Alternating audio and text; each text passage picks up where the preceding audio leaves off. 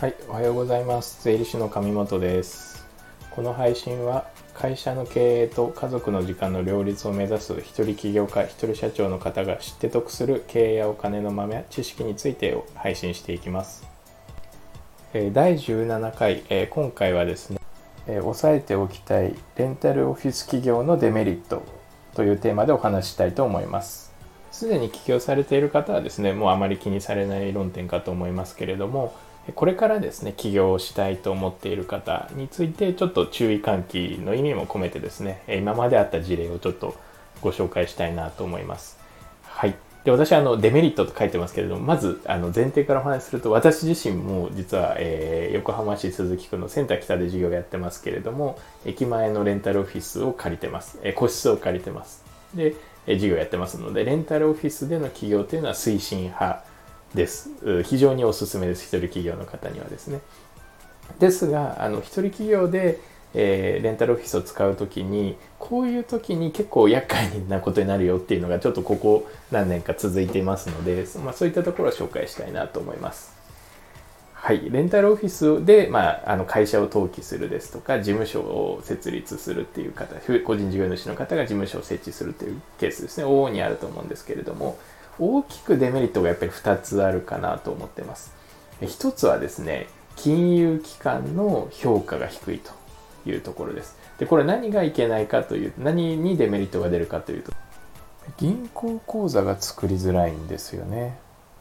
あの、いわゆるですね、ネット銀行と言われる銀行ですね。あの GMO 青空銀行とか PayPay 銀行とかですね。あとは住信 SBI 銀行なんかが、まあ、ネット銀行としてはメインになります。まあ、この辺りは特に、えー、そこまで信用力というのが評価されない、あの影響されないので、え簡単に作れるんですけれども、まあ、いわゆるメインバンクと言われるですね、まあ、みずほさんとか三菱 UFJ さんとか三井住友さんですとかあとは、え地元の金融機関ですね、まあ、これちょっとまた今度お話ししたいなと思いますけれども地元の、えー、地元連携の金融機関さんですね横浜銀行とか横浜信用金庫さんとか、まあ、そういったところも作っていただけると事業が発展しやすいんですけれどもこういったところの口座がやっぱ開きづらいなというイメージですね。特にあの私横浜でやってますので横浜銀行さんですとか横浜信用金庫さんはやっぱりバーチャルオフィスでのバーチャルオフィスレンタルオフィスでの企業での口座開設にはかなり消極的かなという印象を持っています。はい。まあ、とはいえですね、まあ、ネット銀行は作れるケースの方が多いので、まあ、ネット銀行は作って、えー、それで問題ないよっていうことであれば、あの事業に大きな影響はないんですけれども、えっと、地銀さんですとかメインバンクの銀行口座が開けなかった場合に、え起きてくる問題点があります。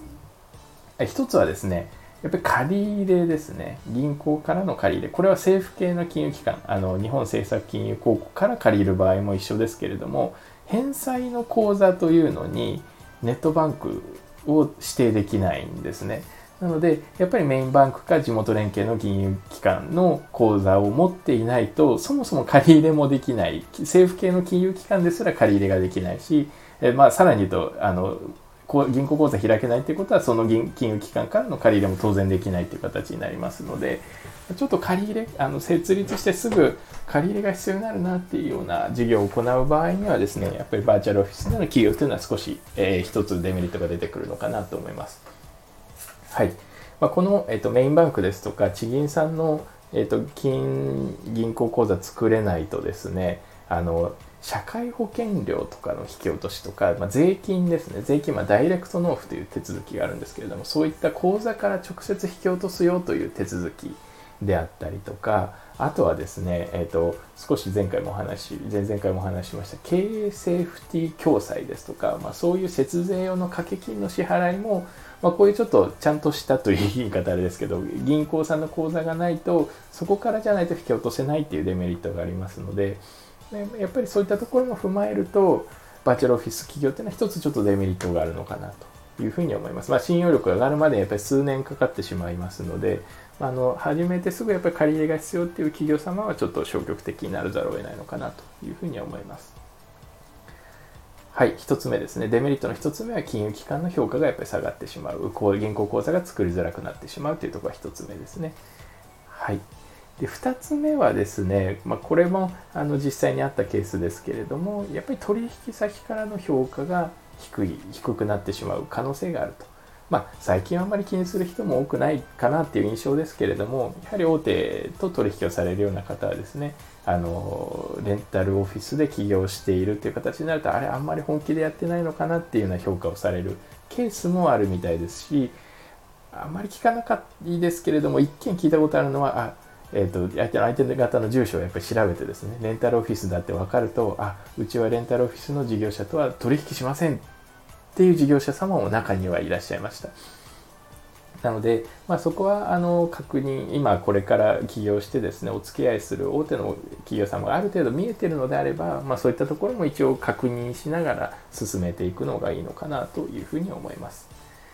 はい。まあ、あの総論はですね、まあ、まずあの結論としましてやはり金融機関や取引先の評価が下がってしまう、まあ、一般的なんですけれども、まあ、そういったところの評価が下がってしまいますので、まあ、直接的に取引先を失う可能性ですとかあとは銀行借り入れができなくなってしまう可能性っていうのはありますのでそこは留意の上、えー、レンタルオフィス契約して起業するという形がいいのかなと思います。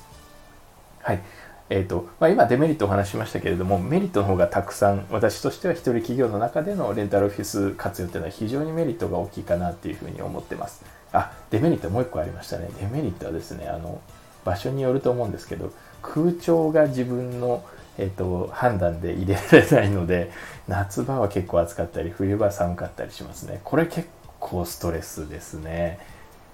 今日もですね今、えー、この収録してるの6月なんですけどやっぱ結構蒸し暑くて結構汗をちょっと汗ばみながら今ラジオを収録している感じですはいあ3つ目3つありましたデメリットがはいなので、まあ、金融機関の評価と、えー、取引先の評価、それからちょっと空調ですね。空調は気をつけていただければと。チェック、あの、もしこれから借りる方いたらチェックしていただけるとありがたいなと思います。はい。